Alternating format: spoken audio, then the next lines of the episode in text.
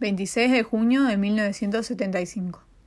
La noche del 25 al 26 hizo un calor asfixiante, y ya de madrugada comenzaron las chicharras a emitir su característico zumbido de las horas del bochorno. El padre entró en el garage a la hora prevista con gran vitalidad y alegría. ¿Cómo va lo de ahí arriba? me preguntó en cuanto subimos al coche. Se refería a Cababianca, donde yo había estado el día anterior. Pero antes de que contestara, don Javier comenzó a rezar el rosario. Mientras tanto, Peter Senson y Ruby Jung, dos alumnos del colegio romano, que en aquel momento atendían la portería de Vilatebre, abrían el portón de, manera, de madera del garage. Entonces me di cuenta de que llevábamos poca gasolina. El calor enturbiaba el paisaje y se veían espejismos en la calzada. En la vía salaria terminamos el rosario. El padre repitió entonces su pregunta. ¿Cómo va lo de ahí arriba? Le dije que no se había podido comprobar si la veleta de la ermita ya funcionaba, porque no corría la más mínima brisa. Y añadí también, para animarle a ir, han terminado de pintar en la capilla del Santísimo y están desmontando el gran andamio del retablo de Nuestra Señora de los Ángeles, para que el padre pueda contemplarlo antes de marcharse de Roma. Entonces tendremos que ir esta misma tarde, dijo, sin sospechar que lo vería desde el cielo. Pensé que no habría tiempo de desmontar el andamio en tan poco tiempo, pero no dije nada y pasé al tema familiar, porque dos de mis sobrinas estaban en Roma y me habían contado muchas cosas. La pequeña Beatriz había echado tal cantidad de papeles en los retretes del colegio que había producido un gran atasco en la red de alcantarillado. El padre ponía interés en todo lo que le contábamos, aunque fuesen cosas sin sustancia, a tu gemelo deben de costarle mucho dinero las diabluduras de sus hijos. ¿De dónde les viene ser tan traviesos? ¿De tu hermano o de la catalana? José Ignacio nunca había sido tan trasto con sus hijos como sus hijos, así que les debía de venir de mi cuñada María Jesús. La alegría que el padre manifestaba esa mañana se ensombreció, a medida que le iban contando cosas de mi familia menos festivas. Le dolían las almas. Uno de mis sobrinos se resistía a bautizar a su hija. Dice que ella misma lo decidirá cuando sea mayor, dije. Desde hacía meses, el resto de la familia insistía en que aquello era un disparate, pero él no seguía. Esa pobre criatura. Musitó el padre con una gran expresión de dolor en el rostro. Sufría por esa alma, inocente, privada de la gracia, y por la Iglesia Santa, tan maltratada, que esperaba un amanecer por el que el padre estaba ofreciendo su vida. En cuanto el padre llegó al cielo, pocas horas más tarde de nuestra conversación, obtuvo la gracia de que mi sobrino llevase a bautizar a su hija. Nos quedamos atascados en el racordo anulare, la autovía de circunvalación que rodea Roma. Tuvimos que quitar el aire acondicionado y abrimos las ventanillas por las que entraba el calor y el humo de los vehículos parados. En el interior del coche la temperatura era altísima, a pesar de las cortinillas de las ventanas. Una vez más, el padre me las agradeció con la frase habitual. De raza le viene al galgo. Ser rabilargo. En el rostro del padre se dibujaba el agotamiento. ¿Cómo podría tener una tertulia en aquellas condiciones? pensaba yo. Y me respondía que en otras ocasiones le había visto rehacerse, lleno de vitalidad, en cuanto se encontraba con sus hijos. Yo que, yo, que siempre había sido parco en las palabras, estaba más locuaz de lo habitual. Conté que mi madre había aprendido el oficio de modista en el taller de Rosario Holanda, en Vitoria. Hacía pocos días habían fallecido repentinamente la hija de esta señora y su marido, dejando huérfanos a un montón de hijos. El padre musitó, como hablando consigo mismo. Si vosotros supierais. No supe a qué se refería. Después de un largo rato salimos del embotellamiento y por la Apia Nueva nos dirigimos a Castel Gandolfo. Se estaba agotando la reserva de gasolina, pero no podía pararme a repostar. Llegamos por fin a nuestro destino. En Vila del Rose, mientras entrábamos en el garage, el padre se cambió las gafas porque llevaba puestas las de sol. Dijo a sus hijos que ya no estaba para nadie en Roma, pero sí para ellas. Acompañado de don Álvaro y don Javier, se dirigió al oratorio para saludar al señor antes de pasar a la sala de estar. Mientras tanto, yo me deslicé hasta la casa del lago y me puse a leer un editorial de una revista de la hora titulado Con la docilidad del barro, me senté en los escalones de la piedra del rayano final de la escalera, Sicut lutum in manu figuli. Como el barro en manos del alfarero, dice el profeta Jeremías. Con esa docilidad en las manos de Dios había vivido el Padre, siempre pendiente de hacer la voluntad de Dios. En la sala de estar, llamada de los abanicos por su decoración orientada al este y atestada de mujeres, debía hacer un calor considerable. Después de veinte minutos, el padre se sintió mareado e interrumpió la tertulia. Bajó al despacho del sacerdote y donde vomitó. Intentaron que se quedase a descansar en su habitación, pero él prefirió marcharse enseguida. Oí a don Javier que me llamaba desde abajo. Javier, nos vamos. Corrí al garage. Esto que no lo vea el padre, me dijo don Javier, mientras escondía una palangana de plástico verde debajo de su asiento. Perdonad el mal recuerdo que os dejo, dijo el padre a las que le acompañaban al entrar en el garage.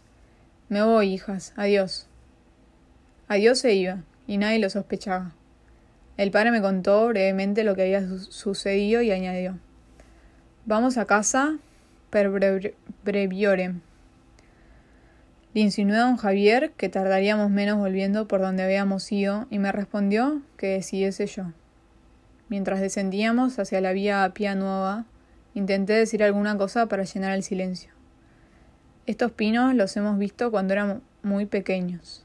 Este negocio de objetos de cemento y botijas de cerámica ha crecido mucho, etc. El padre susurró al oído de don Álvaro. Esto es como lo de Madrid. Yo no sabía que, durante el último viaje, en Madrid, había sufrido un episodio cardíaco grave en una zona de obras que transformaba lo que todavía era carretera en autovía de dos carriles, circulamos lentamente en hilera, pero no fue necesario apagar el acondicionador del aire. Comencé a tararear alguna canción de casa, una de esas tonadas que hablan de nuestro camino divino en la tierra. Callé en el momento en el que el padre, agarrado al asa superior de la puerta, carraspeó con fuerza. Iba sumido en oración intensa y nosotros con él. El sonido de la sirena de una ambulancia nos acompañó durante kilómetros. Metido en Dios, como estaba, el padre es probable que repitiera sin tregua: Vultum tum domine requiram. Busco tu rostro, Señor, mientras resonaría también la melodía que quiso oír en su agonía. Aprite le finestre al nuevo sole e primavera e primavera una canción que le gustaba por su esperanza y su alegría. Yo corría al máximo con el coche, sintiendo el mismo cansancio que me hacía flotar durante los viajes largos. A la preocupación por la salud del padre, que nos hacía rezar en silencio, añadía la de estar consumiendo las últimas gotas de la reserva de gasolina.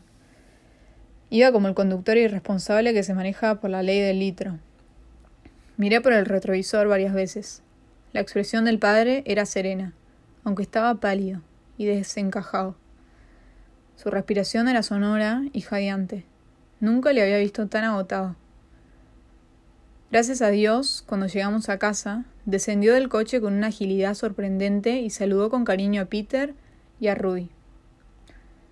Ellos le observaron cómo subía el primer escalón de la escalera del vestíbulo de Bruno Bossi, 73, y se detenía. Don Álvaro y don Javier se pusieron a su lado, lo agarraron del brazo y lo llevaron en volandes hasta el rellano. Allí se deshizo de esta ayuda y continuó subiendo por su propio pie. El padre saludó al señor sacramentado con una genuflexión pausada, subió un ascensor y al entrar en el despacho de don Álvaro saludó a la Virgen de Guadalupe en la imagen que lo preside. Javi, me siento mal, dijo de pronto, y se desplumó en el pavimento. Falleció como había pedido en una ocasión en México, recibiendo una rosa de la mano de Santa María. Yo había ido a poner gasolina en el surtidor que teníamos enfrente de casa. Subí luego a la oficina de Secretaría General para devolver la palangana verde. Se la entregué a Manolo Cabello, que me salió al encuentro. Reinaba un gran silencio porque el padre ya había fallecido. Aunque los médicos todavía luchaban en el despacho de don Álvaro para reanimarlo. Los demás en aquel momento aún no sabíamos nada. Cada cual seguía trabajando en lo suyo, ajeno a lo que pasaba. Fue Joaquín Navarro Valls, director de la casa, quien nos dio la triste noticia durante la comida. Estábamos en el segundo plato cuando le llamaron para comunicársela. Todos, desolados, abandonamos el comedor para ir a rezar al oratorio de San Apóstoles. Allí estuvimos un par de horas de rodillas ante el sagrario. Mi súplica era de rebeldía. Pedía un milagro. No podíamos vivir sin el Padre. Después bajamos a Santa María de la Paz, donde yacía el cuerpo de nuestro queridísimo Padre, revestido con ornamentos sagrados y tendido sobre una tabla.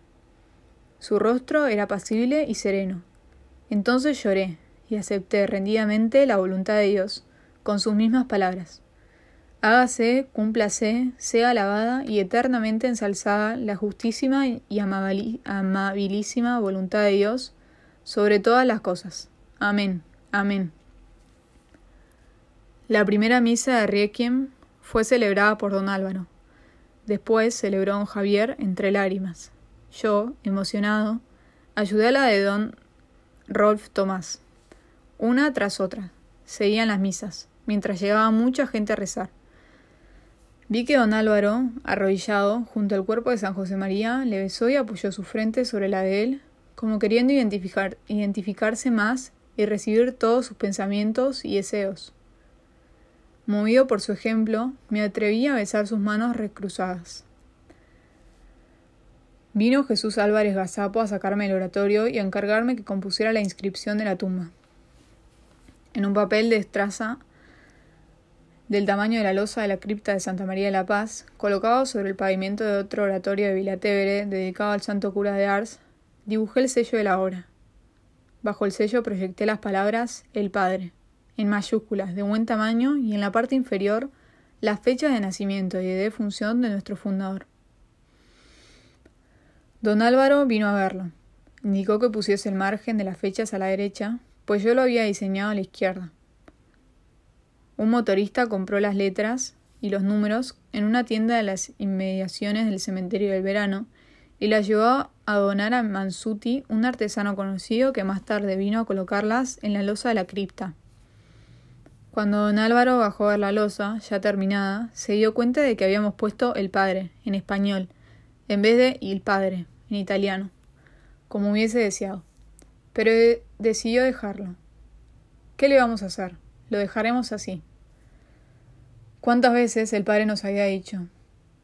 A mí se me hace de noche, y también con términos deportivos. Os pasaré el palitrómeno, el palitroque como llamaba al testigo de la carrera de relevos. Vosotros sois la continuidad. La obra está en vuestras manos. Cuando yo me vaya, no habrá ningún terremoto en la obra. El sentido de estas y otras palabras de San José María acerca de su fallecimiento se puso de manifiesto aquellos días. Nos había dicho que de la sombra de los árboles que había plantado en Cababianca no gozaría él, sino sus hijos. ¿Cómo nos resistiríamos a aceptar estas palabras? Don Álvaro estaba en todo, transmitiendo a todos su habitual serenidad. Hacía y hacía hacer. Tomaba decisiones, recibía autoridades y periodistas, ponía en marcha las gestiones con la funeraria y los trámites necesarios para cumplir con las disposiciones legales, preveía que se sacara mascarilla del rostro y de las manos del padre, y que se organizaran los turnos de vela, los funerales y mil cosas más. La urgencia que imprimía sus indicaciones iba acompañada por la paz que infundía. Era nuestro hermano mayor. En cuanto el padre se fue al cielo, me hizo unos cuantos favores. Yo no se los pedí, pero él sabía que los necesitaba. Ya he contado el del bautismo de la hija de uno de mis sobrinos. Ahora quiero añadir la curación de mi dislexia. El padre me había oído leer con dificultad porque a veces me pedía que le leyera las cartas de mi familia. Mi sorpresa fue grande cuando después tuve que leer algo en público y vi que lo hacía sin ninguna dificultad. Hay que añadir que, es la que la dislexia es incurable y que yo por esas fechas tenía 42 años. A mi agradecimiento a Dios por tantísimos dones recibidos durante mi vida, debo añadir desde entonces una gratitud particular por los que he alcanzado a través de su intercesión. Aunque soy consciente de no ser nada, ni valer nada, ni saber nada, así le gustaba considerarse a San José María, y me sumo. Veo que a veces algunos me contemplan como si fuese una reliquia, porque estuve junto al fundador tantos años, recibiendo las monedas de oro de su cariño, de sus enseñanzas y de su ejemplo. Doy gracias a Dios por el buen pastor que nos dio, por haberle conocido y por haberme elegido para recibir directamente tantas muestras cotidianas de afecto. Que el Padre me ayude a ser fiel a Jesucristo y a imitarle en todo. Y le pida al Señor, para mí y para todos, un corazón enamorado, como el suyo, capaz de querer siempre de verdad a Dios y a los demás.